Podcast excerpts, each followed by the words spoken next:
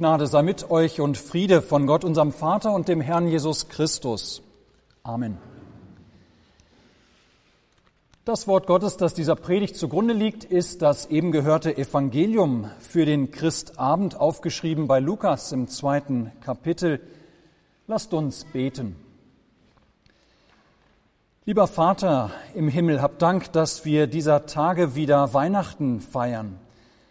Öffne uns Ohren und Herzen, dass wir deine unendliche Liebe zu uns hören und begreifen, dass diese Liebe uns ergreift und verwandelt, dass wir in ihr leben, hier zeitlich und dort ewiglich. Amen.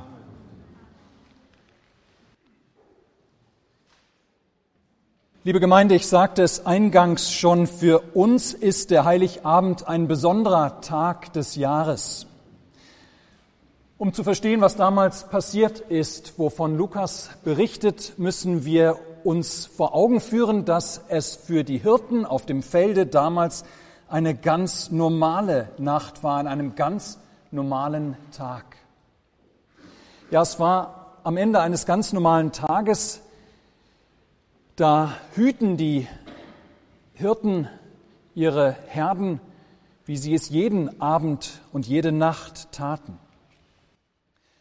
Abgesehen von Überraschungen, die es bei diesem Job immer wieder gab, vielleicht ein Wolf, der die Herde einmal überrascht hat, oder ein krankes Schaf oder ein verlorenes Schaf, abgesehen von solchen Überraschungen hatten die Hirten keinen Grund. Da gab es für sie überhaupt gar keinen Anlass, anzunehmen, dass auch nur irgendetwas anders sein würde an diesem Abend. Und so können wir uns vorstellen, wie die Hirten vielleicht ums Feuer herum sitzen, wie sie vielleicht ein paar warme Getränke zu sich nehmen, vielleicht auch das ein oder andere mit Schuss und sich unterhalten. Alles wie immer, ein ganz normaler Abend. Sie tauschen sich aus über dieses und jenes.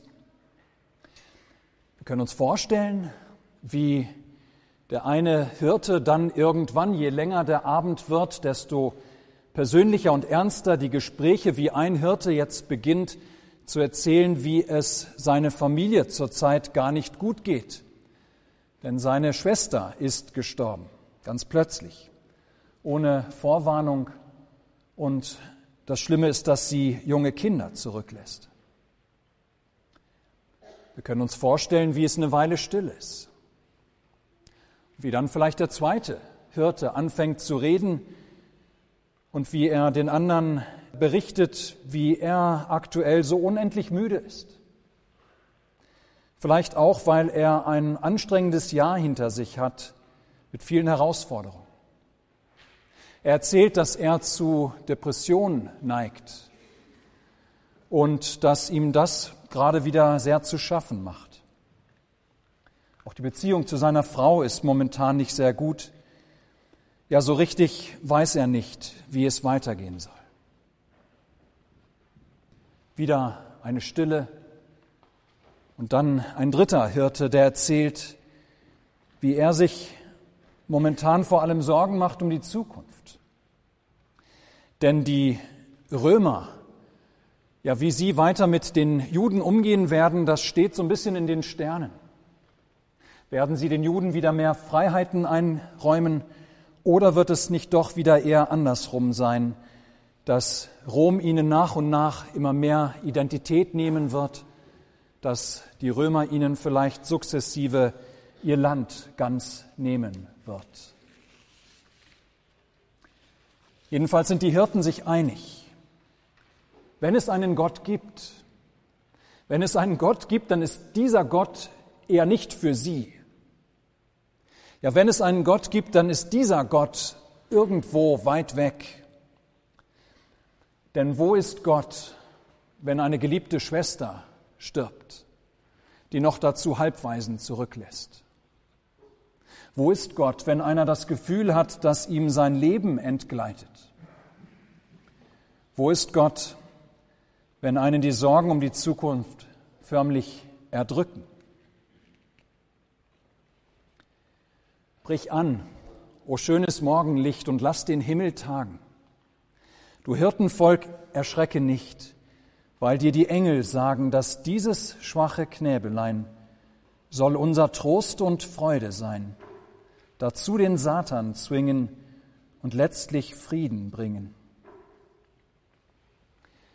Wir Gemeinde mitten in das, dieses alltägliche Leben dieser ganz normalen Hirten mit ihren allzu menschlichen und auch uns allzu bekannten Dingen, die sie bewegen, die sie beschäftigen, ein Leben, an dessen Stelle wir ohne große Mühe auch unsere Leben setzen könnten, die auch so ganz normal sind mit den Paketen, die wir so herumtragen im Alltag. Ja, mitten in dieses ganz normale Leben der Hirten tagt urplötzlich tatsächlich der Himmel. Bricht in der Weihnacht das schöne Morgenlicht Gottes an. Ja, wie unglaublich, wie unglaublich glücklich dürfen die Hirten sich schätzen, dass sie zur richtigen Zeit am richtigen Ort sind. Denn über ihnen auf den Feldern von Bethlehem an diesem Abend, in dieser Stunde, da tut sich der Himmel für einen Moment auf. Ja, für einen Moment dürfen sie einen Blick werfen in eine ganz andere Welt, in die Welt Gottes. Und das ist ungeheuer.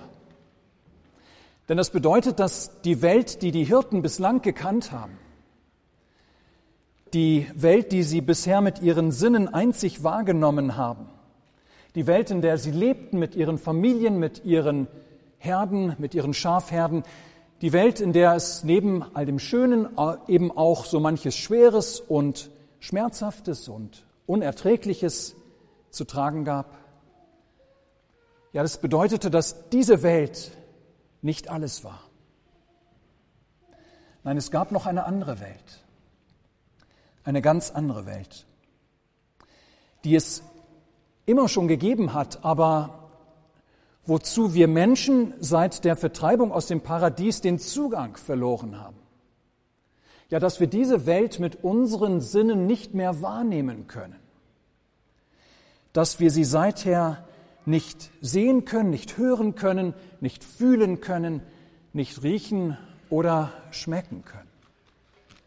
Sie ist uns verborgen. Doch von eben dieser ganz anderen Welt, der Welt Gottes, erhaschen die Hirten in dieser Nacht einen Blick. Ja, als die Klarheit des Herrn um sie leuchtet, dürfen sie einen Blick werfen auf eine Welt, die so ganz anders ist als die Welt, die sie kennen. Es ist, ihr Lieben, eine ganz wunderbare Welt. Eine Welt, in der es keinen, keine Schrecken mehr gibt und kein Leid und kein Tod. Es ist eine Welt, in der es keine Schreie der Angst oder der Verzweiflung mehr gibt. Eine Welt ohne jeglichen Schwermut. Eine Welt ohne Sorge um die Zukunft. Eine Welt, in der ein Licht leuchtet, das so, das so hell ist, das so schön ist, dass es keine Schatten lässt. Ja, es ist eine Welt, die erfüllt ist von dem nie endenden Jubelgesang der Menge der himmlischen Heerscharen. Ja, ihr Lieben, etwas, oder ihr Lieben, das ist etwas, was auch ihr bitte mit nach Hause nehmen sollt heute, wenn ihr nachher die Kirche verlasst. Es gibt neben der Welt, die wir kennen, es gibt neben dieser Welt eine andere Welt, die Welt Gottes. Und diese Welt Gottes, die ist so unglaublich schön und großartig und vollkommen, dass wir sie mit menschlichen Worten oder mit menschlichen Gedanken überhaupt nicht ansatzweise beschreiben können. Brich an, o schönes Morgenlicht, und lass den Himmel tagen. Du Hirtenvolk, erschrecke nicht, weil dir die Engel sagen, dass dieses schwache Knäbelein soll unser Trost und Freude sein, dazu den Satan zwingen und letztlich Frieden bringen. Und nun, liebe Gemeinde, zu dem eigentlichen Wunder der Weihnacht. Es öffnet sich nicht nur für einen kurzen Moment der Himmel und können die Hirten für einen kurzen Augenblick diese Welt Gottes schauen, bevor der Himmel sich wieder verschließt? Nein, diese Welt Gottes, die kommt in dem Kind in der Krippe hinab in unsere Welt. Die unendliche, ewige Welt Gottes, ja dieses Licht vom Licht, das bricht hinein in unsere endliche Zeit und Welt mit dem Kind in der Krippe. Und zwar für uns. Ja, für dich und für mich und für alle Menschen, die es nur hören. Ja, euch ist heute der Heiland geboren, heißt es in der Freudenbotschaft des Engels, euch. Und das heißt, euch Menschen. Der Engel sagt nicht etwa, es ist heute der Heiland geboren. Nein, Gott ist nicht einfach ganz allgemein irgendwo hingekommen in diese Welt, sondern euch, zu euch, für euch ist heute der Heiland geboren. Zuallererst sind damit die Hirten gemeint, klar. Das heißt, euch Hirten, sagt der Engel, ist der Heiland heute geboren. Er ist geboren, um zu euch zu kommen. Euch, die ihr dachtet, dass Gott nicht für euch ist. Inmitten eurer Trauer und eures Schwermuts und eurer Sorgen um die Zukunft. Euch, die ihr dachtet, dass, wenn es einen Gott gibt, dieser Gott ganz weit weg ist von euch. Nein, und wenn Gott es war, Gott ist heute für euch. Für euch ist der Heiland heute geboren. Fürchtet euch nicht. Gott hat euer Leid gesehen. Er will zu euch kommen. Er schenkt euch Heil und Rettung. Denn das, was ihr alles so durchmacht, ja, das tut Gott nicht einfach nur leid. Er findet es nicht einfach nur bedauerlich, was die Sünde so angerichtet hat in eurem Leben. Nein, Gott will euch da rausholen. Und dafür kommt er selbst in eure Welt, um für euch mit euren ärgsten Feinden abzurechnen, gegen die ihr nicht ankommt. Mit der Sünde, mit dem Tod und dem Teufel. Damit diese nicht länger über euch Herr sind. Freilich, Jesu kommen bedeutet nicht, dass eure Sorgen und Ängste von heute auf morgen vorbei sind. Es bedeutet nicht, dass es nicht weiter Abschiede gibt von lieben Menschen oder Depressionen oder schwere Zeiten. Aber die Geburt des Kindes ist die Wende, ist die Wende aller Not, ist der Anfang einer wunderbaren, einer hoffnungsvollen Zukunft. Ja, dafür kommt der Heiland in die Welt, damit er die Menschen zu sich in seine Welt holen kann. In seine Welt, in der es nur gut ist, ja, die so unendlich schön und licht und vollkommen ist. Ja, dafür kommt er in unsere Welt, der Heiland und Retter. Brich an, oh schönes Morgenlicht, und lass den Himmel tagen. Du Hirtenvolk, erschrecke nicht, weil dir die Engel sagen, dass dieses schwache Knäbelein soll unser Trost und Freude sein, dazu den Satan zwingen und letztlich Frieden bringen. Ihr Lieben, was den Hirten damals gegolten hat, das gilt natürlich nicht ihnen allein, sonst säßen wir hier nicht heute Abend. Nein, es gilt auch heute noch dieses euch. Euch ist der Heiland geboren. Ja, das sind auch wir. Euch, die ihr hier gerade in der Kirche sitzt, ja, auch euch ist der Heiland geboren. Auch wir wissen und erleben, dass unsere Welt gebrochen ist, dass etwas an ihr kaputt gegangen ist durch das, was Adam und Eva verursacht haben. Wir wissen und erleben, dass deshalb unser Leben auch von Traurigkeit gekennzeichnet ist, von Abschied, von Sorge, von Not, Einsamkeit, Krankheit, Tod, von Krieg und Blutvergießen. Und nicht nur das, euch mit euren ganz persönlichen Paketen, die ihr zu tragen habt. Auch zu euch kommt Jesus Christus.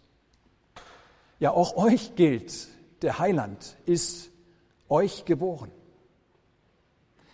Und auch euch, die ihr vielleicht ein sehr gutes Jahr hattet, jedoch auch inmitten aller Freuden und allem Guten des Lebens und aller Fröhlichkeit und allem Lachen, immer doch auch manche Tage von Kummer und Mühe und manchen Abend mit Furcht und Sorge. Ja, auch euch ist der Heiland geboren.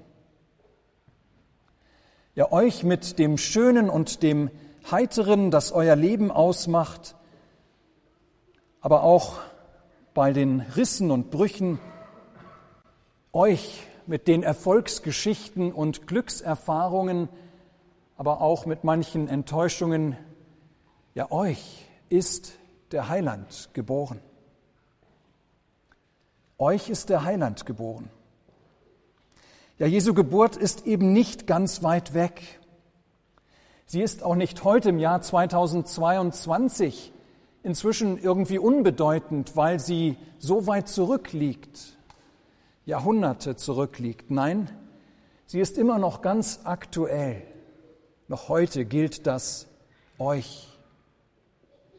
Jesu Geburt ist für euch, so wie sein Leben für euch ist, so wie sein Sterben für euch ist, so wie seine Auferstehung für euch ist, damit ihr eine Zukunft habt, damit ihr Leben habt durch die Vergebung eurer Sünden. Ja, dafür kommt er in unsere Welt. Wie überaus großartig diese Botschaft des heiligen Abends. Euch ist heute der Heiland geboren, welcher ist Christus der Herr in der Stadt Davids. Ihr Lieben, die Fortsetzung folgt. Morgen früh um zehn zum Beispiel. Amen. Der Friede Gottes, welcher höher ist als alle Vernunft, bewahre eure Herzen und Sinne in Christus Jesus. Amen.